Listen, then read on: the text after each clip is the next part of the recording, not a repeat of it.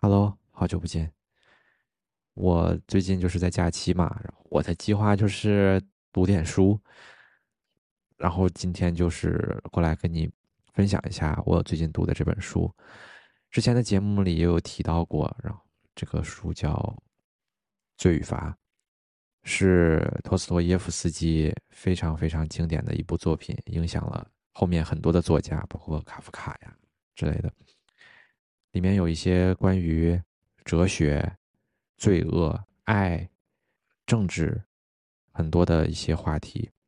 其实读这种长篇小说我还是挺享受的，因为这种长篇小说就像是一个一根参天大树吧，它有一个清晰的主干，同时主干上面又有很多主要的这些分支，分支上面又有一些小的细节的小分支。对吧？就是所以说，你像《罪与罚》这本书，它可能主干上写的就是罪恶，但是从这边衍生出来会有很多的其他的一些主题，比如说宗教啊，比如说就刚才说的政治啊等等一切的这些因素。我觉得就是读完这些书之后，这种长篇小说的话，有怎样的思考都有都很合理。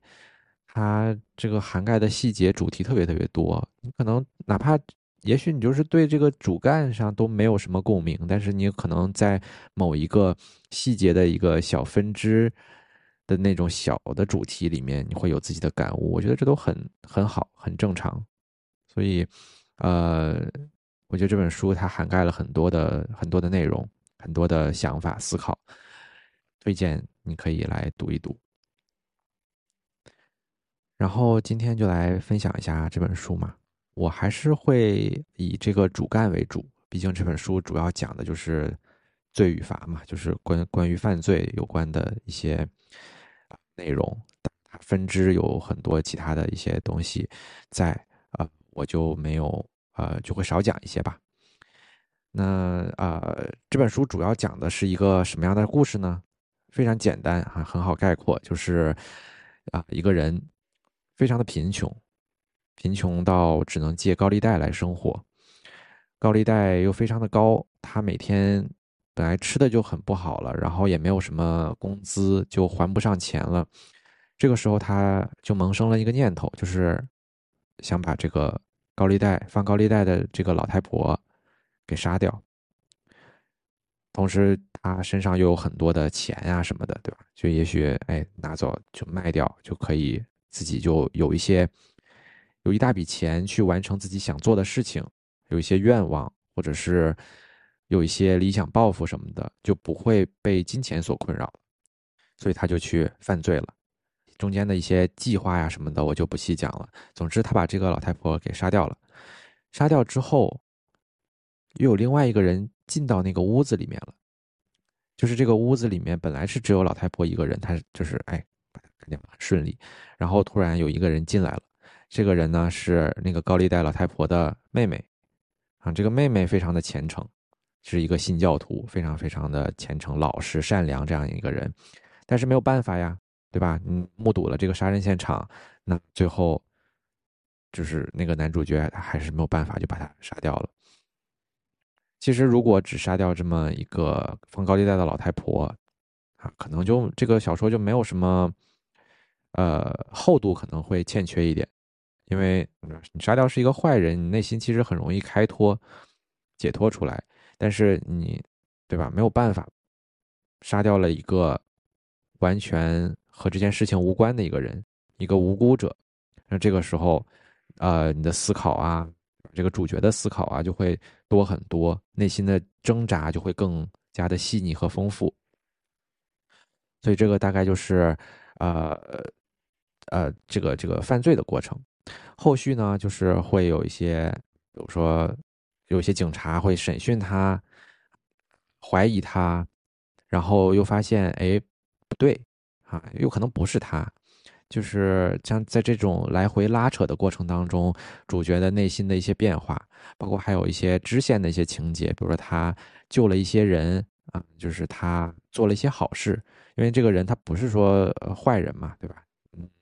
只是说一个迫于生活所迫的这样的一个生活很辛苦的这样的一个人，他该善良的地方还是很善良的，他也会做一些好事。那最后他是怎么样的一个结局呢？我就我就不细讲了，我就不说了。这个会不会有剧透啊？先尽量不剧透。所以说，这个是这个小说大概主要的这个事情。那它里面就会呃引出很多的作者他的思考。首先，先讲一下这个犯罪的过程吧。这个过过程哈，没犯罪过的人可能没有什么。相似的感受哈，就是只有真的看了他的这个书之后，我才知道啊，原来犯罪是这种这样的一种感觉。什么感觉呢？就是首先他在犯罪前是想的是什么呢？一开始大家比如说脑子里有这个犯罪的念头的时候，可能自己就会把自己的这个想法给打消掉，说我哎我怎么我怎么能犯罪呢？我在想什么呀？就赶紧自己给自己否定掉了，就是把这个想法扼杀在摇篮里了。但是，呃，你过了这个阶段之后，当你真正的去计划这个犯罪的过程的时候，哎很多事情就离这个犯罪那个终点就越来越近了。你越离它近，内心就会越激动，心跳会越加速、越紧张，那感官会异常的敏感。直到这个男主角真的就是马上出门就要行凶之前啊。他走在路上，就会发现很多很多曾经没有注意到过的细节，对吧？你不犯罪的时候，你不会去想谁看了我一眼，我该怎么样的伪装自己，让自己隐匿在人群当中。我走进楼道里的时候，楼道里有哪些人，对吧？没有犯罪之前是不会注意到这些东西的，但是他在犯罪之前的那。那几十分钟里面，就会完全的把自己的感官都打开，变得异常的敏感，对周围很多很多的细节都非常的小心和谨慎。这是他在犯罪之前。然后他在犯罪中呢，也就是说，他进入了那个放高利贷的老太婆家的那个门之后，啊，一切就是啊，变得更加更加的刺激了。时间会变得非常非常慢，可能一秒就像过了一个小时一样。里面有太多太多的细节，然后如果你真的去读了这本书的话，就会发现，哇，他对细节的那些描写是非常非常的细细节和精彩的，每一个小细节他都想到了，是非常非常了不起的那种感觉。同时，你犯罪，比如说杀完人之后那一一瞬间。本能的想法肯定是要尽量的消除掉各种各样的证据，擦掉各种各样的指纹，对吧？然后需要保持一个非常非常理性的、理智的一个状态，尽量不留任何的蛛丝马迹。这个主角也是这样做的，但是身体很诚实，就不论你再理性，内心心跳一定是非常非常快的，总会有疏忽。就是在这种高强度的刺激下，人的大脑是很难被控制的，所以他在现场还留了一些蛛丝马迹吧，留了一些马脚，然后后面的情节里面也会被警察发现，然后会怀疑到他身上，这样，所以这个是犯罪中，也就是说，你虽然想理性，但是呢，很难做到完全的理性，因为你这是第一次犯罪嘛。这而且是杀人这么大的罪，对吧？然后呢，就是犯罪后，犯罪后其实是占据了这本书的呃百分之八十的篇幅，大部分都是说，哎，我犯罪后是是什么样的感受？最大的这个感受是什么呢？就是他感受到了自己切断了和所有的人和事的联系，就只剩他一个人了。这里我引用一下原文啊，我觉得原文写的还是挺挺好的。他把自己的感受比喻成：假如他必须在高耸的悬崖上生活，而且是在仅能让两足站立的一小块地方生活，而四周是无底深渊、汪洋大海、永恒的黑暗、永恒的孤独和永恒的暴风雨。假如他不得不在这么一块仅仅一鹅尺宽的地方站着，整整一生站着，千年万年站着，永永远远站着。他这个犯罪之后的他的这个心态比喻成这个样子，确实，你做一个非常非常像这种杀人很很严重的罪行的时候，嗯嗯，你对所有人都是很有敌意的，因为很怕，呃。对吧？就是周围所有人都可能是威胁嘛，他可能是，呃，会举报你啊，会可能当时在现场目击过，呃，你的这个这个人啊，目击过你犯罪的人啊等等，所以周围一切人都会比较的危险，所以说人和事啊都通通的就完全都很厌恶，不想不想理这样。如果你看了这本书的话，你也会发现。就他用了很大的篇幅去写他是怎样回避他的家人、回避他的朋友的，所以这是犯罪后的其中一个一个感受吧。然后后面他也会因为做好事而感到被救赎，感受到生活的希望重新被点燃。同时，他也会因为可能会被逮捕，就是他被抓到了一些把柄嘛。有些人可能啊，几乎就发现了他，他因为这个可能性而感到非常的紧张、提心吊胆的，甚至陷入到幻觉当中，因为精神压力实在是太大了。同时，他也会因为自己哎这个侥幸逃脱，就是虚惊一场。那个人可能发现他，但是哎其实并没有，他没有什么证据。他因为这样的侥幸而感到非常的愉悦，就是有那种从虎口当中逃离的那种刺激，那种快感。还有呢，他时而想放弃，也时而想战斗。放弃就是因为啊，确实压力太大了；然后想战斗就是，哎，怎么能放弃呢？就是要坚强，就是要虽然只有这样这么一额尺宽的地方。但也要啊拼了命的站住，要跟一切可能的那种，呃，警察的审讯呀等等，一切就是要坚持住，要顶住，自己给自己这样打气。就是他时而想放弃，时而想啊想坚持，啊，就是一个又坚强又脆弱的一个状态。所以这个是他犯罪过程当中的一些一些感受。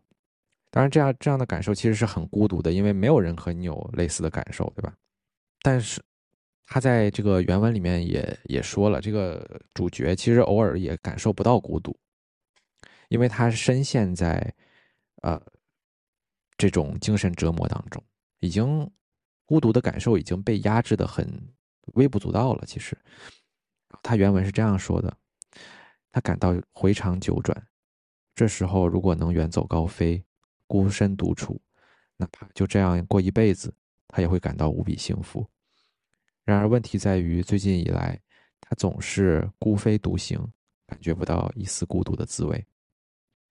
这是他的感受嘛？就是已经孤独已经不算事儿了，嗯，就是想解脱，只要能解脱，怎样都好。所以，当然，犯罪之后会有很多深刻的思考嘛。他的思考有很多很多，然后有一些是非常精彩的。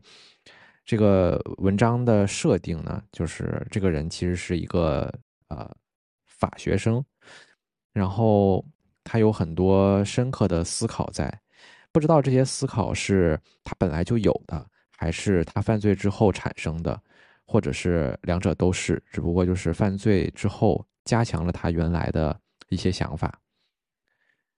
但他的想法有这么几个吧，我可以来跟你说一说。首先，他认为人人都是有罪的。原文是这么说的：他们所有人都在街上，匆匆忙忙。其实就本性而言，他们个个都是坏蛋和强盗。更糟的是，他们都是白痴。如果我的流放获得赦免，那么他们就会义愤填膺，群起而攻之。就是最后这个男主可能会被流放嘛，然后他走在街上，就看着那些那些人，那些人不会为你想，哎，就是为你思考，说那个这个人他犯罪的出发点是什么呢？他是个善良的人吗？不会的，这些人通通不会讲到讲跟你跟你想这些这些事情，他们只会用最表面的这些方式来看待你，觉得你就是坏蛋和强盗。然后，如果这样的坏蛋和强盗被赦免了，那么他们就不管三七二十一的，就是要攻击他，要骂他，这样。所以某种程度上来说，人人都是有罪的。然后第二个观点是什么呢？就是胜利者是无罪的，什么意思呢？就是，就是人类的恩人，啊，这是原文了。人类的恩人和规章制度的创立者，大多数都是让世界血流成河的特别可怕的屠夫。这个我觉得还挺正确的很。回顾这些历史各个的朝代的更迭，都是有有压迫，然后有反抗。这些反抗本质上来说就是。啊，破坏了规则嘛，就是其实就是犯罪了嘛。那时候可能犯罪犯得更严重，其实违反了皇权啊什么的。然后各种农民起义啊，是吧？就陈胜吴广起义啊，他们掀起了战争，让世界血流成河。然后最终他们打败了啊，推翻了之前的这个政体啊，然后啊建立了自己的王朝。但是本质上来说，他们其实就是让世界血流成河的屠夫。只是说他们他们赢了，他们就变成了无罪的，然后失败者呢就会显得比较愚蠢，啊，就会被钉上千古的骂名啊，以前就会株连九族啊什么的，对吧？还有他在犯罪之后也会想为自己开脱，我觉得是他在为自己开脱啊，他是这么思考的。同样是杀人，只不过是方式不同罢了。从美学上看。这种方式不太雅观，就是他其实用斧头把把人杀掉的，就是说从美学上看不是很雅观。但为什么人们用炸弹轰炸或者正规围剿这类杀人方式反倒更受人尊敬呢？这也是可以让人引起思考的一个东西，对吧？其实同样是杀人，没有什么谁对谁错的，嗯，有一些无差别的杀人是是更加罪恶的，对吧？同时，他还用什么其他的一些观点来为自己开脱呢？比如说，在这里说，犯罪是对不正常社会制度的一种反抗，仅此而已，再无其他东西。这些统治者极其不喜欢活生生的生活过程，他们不需要活生生的灵魂，活生生的灵魂要求生活，活生生的灵魂不服从机械的命令，活生生的灵魂让人疑虑重重。活生生的灵魂落后反动，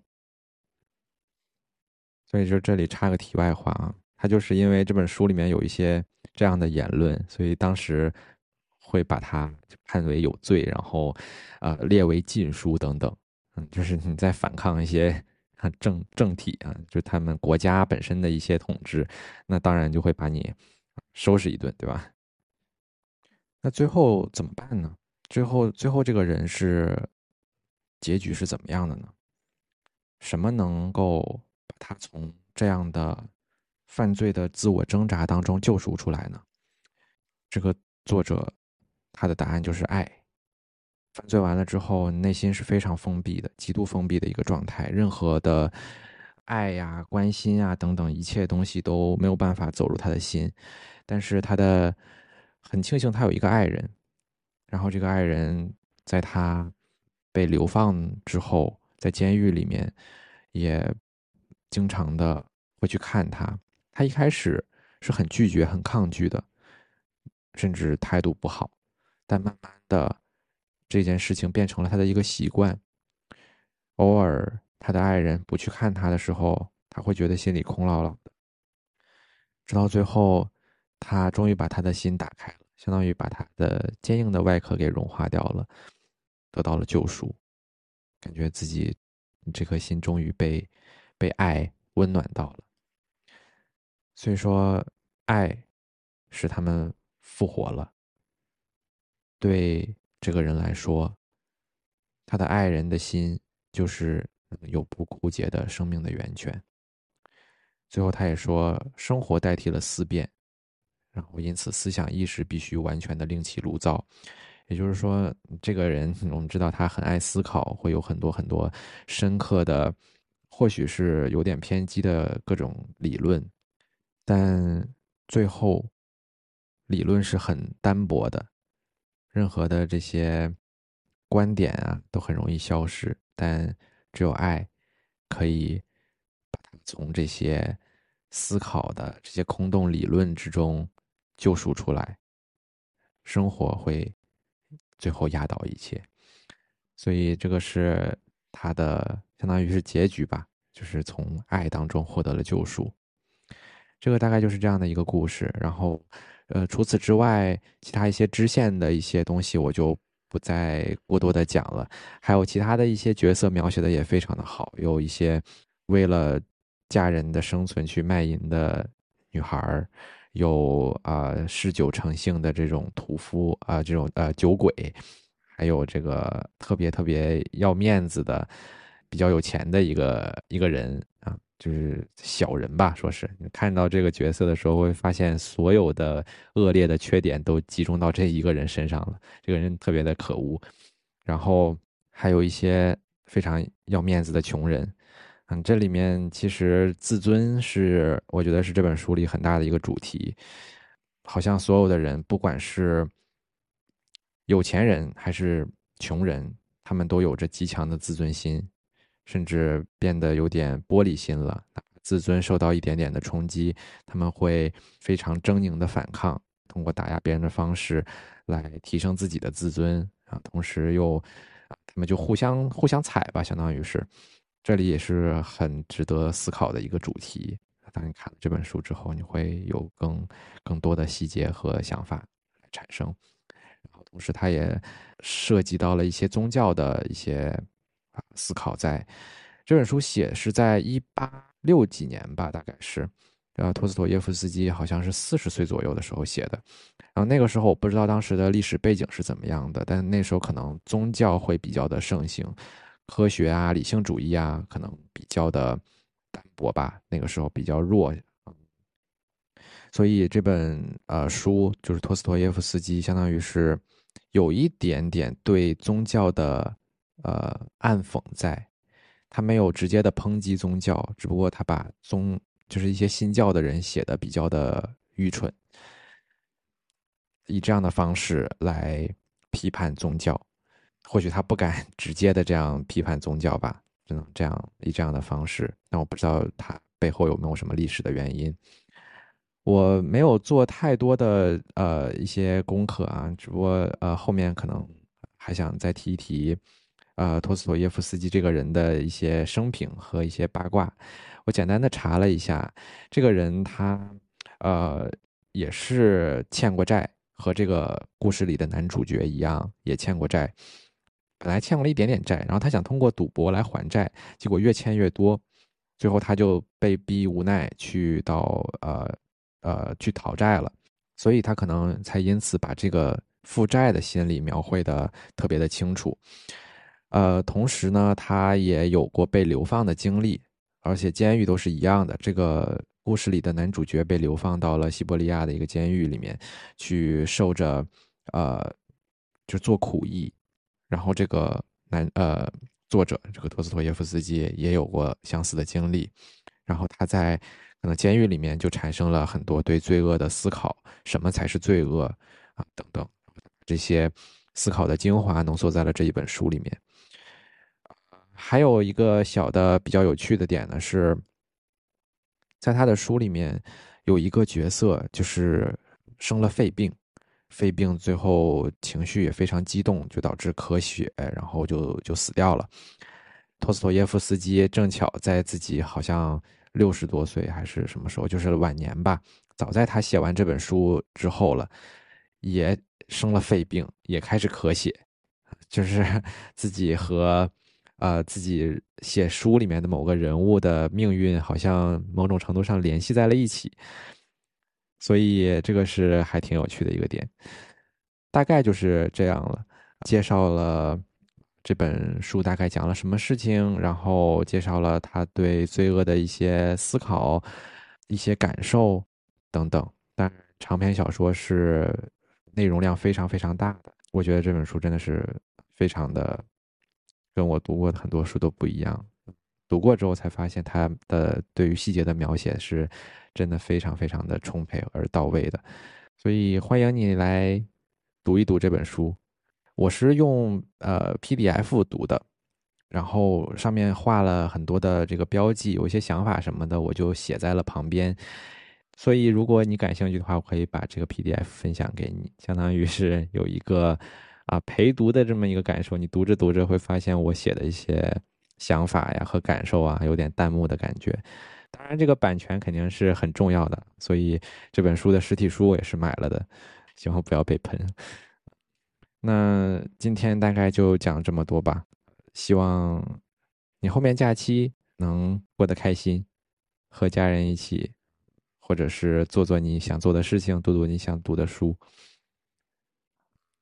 那就这样吧，拜拜。